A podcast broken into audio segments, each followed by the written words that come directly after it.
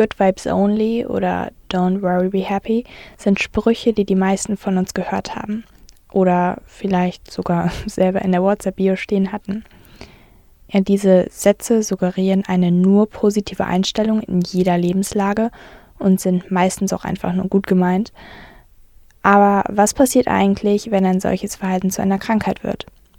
Hi, ich bin Mirjam, Reporterin bei Salon 5 und heute spreche ich im Kurzerklärt Podcast genau über dieses Thema, nämlich über toxische Positivität oder auf Englisch Toxic Positivity.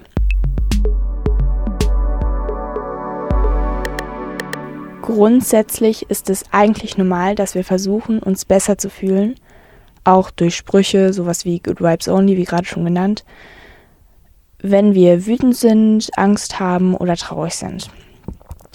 Der Sender Welt beschreibt die Problematik, wie ich finde, aber relativ treffend. Problematisch wird dies, wenn wir versuchen, emotionelle Abkürzungen zu nehmen und uns schon bei Anflügen von Traurigkeit zwanghaft gute Stimmung zu verordnen. Das ist Toxic Positivity. Ja, wir müssen uns jetzt aber auch nicht irgendwie schlecht fühlen oder so. Wie gesagt, das ist etwas Normales, aber wenn, wie die Welt so schön beschreibt, wir uns nur bei Anflügen von Traurigkeit schon zwanghaft gute Stimmung verordnen, ja, dann kann das gravierende Folgen haben. Das zeigt auch eine Meta-Analyse der Friedrich-Schiller-Universität Jena. Da haben Forschende verschiedene Daten von individuell normalen Menschen ähm, mit ähnlichen Symptomen, also alle Menschen hatten ähnliche Symptome zusammengefasst und ähm, Verdrängungstendenzen, also ähm, ja, dass sie Gefühle verdrängt haben, in Zusammenhang mit den Auftreten von Krankheiten wie Krebs zum Beispiel, Herz- oder Kreislauferkrankungen, Asthma oder Diabetes untersucht. Ja, die Studie ist zwar ein paar Jahre alt, ähm, erst ein paar Jahre alt, also 2012 ist sie rausgekommen, zeigt aber, dass das Verdrängen von Gefühlen, die wichtig und natürlich sind, was ja im Endeffekt toxische Positivität ist, ist Auswirkungen auf die Gesundheit hat. Und diese Meta-Analyse ist auch nicht die erste Studie, die dieses Phänomen untersucht.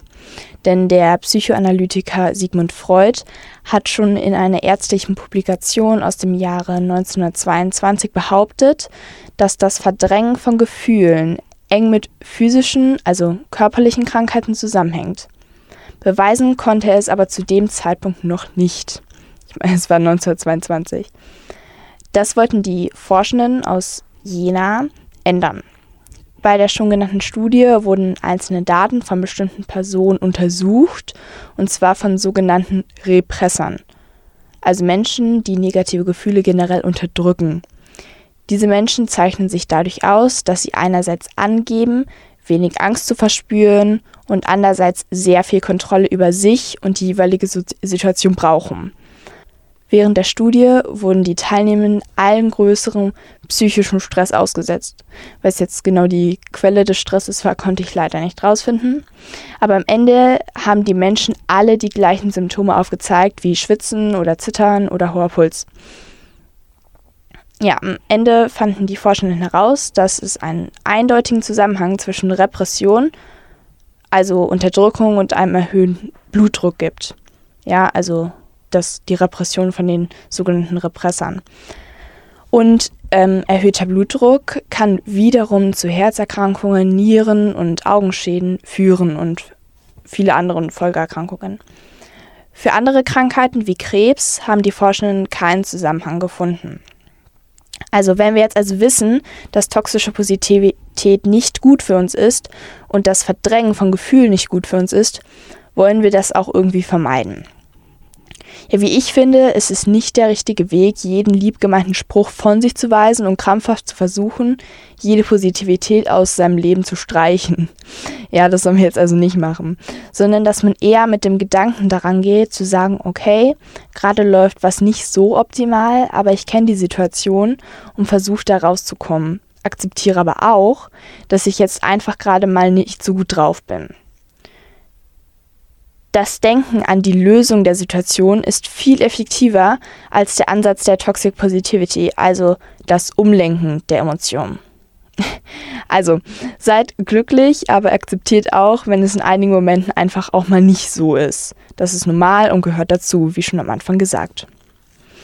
So, ich hoffe, ihr konntet einiges aus dieser Folge lernen. Abonniert uns gerne auch auf Insta, da heißen wir Salon5 Ladet euch unsere App Salon 5 runter oder versuch, besucht oder besucht einfach unsere Website, da heißen wir auch einfach Salon 5.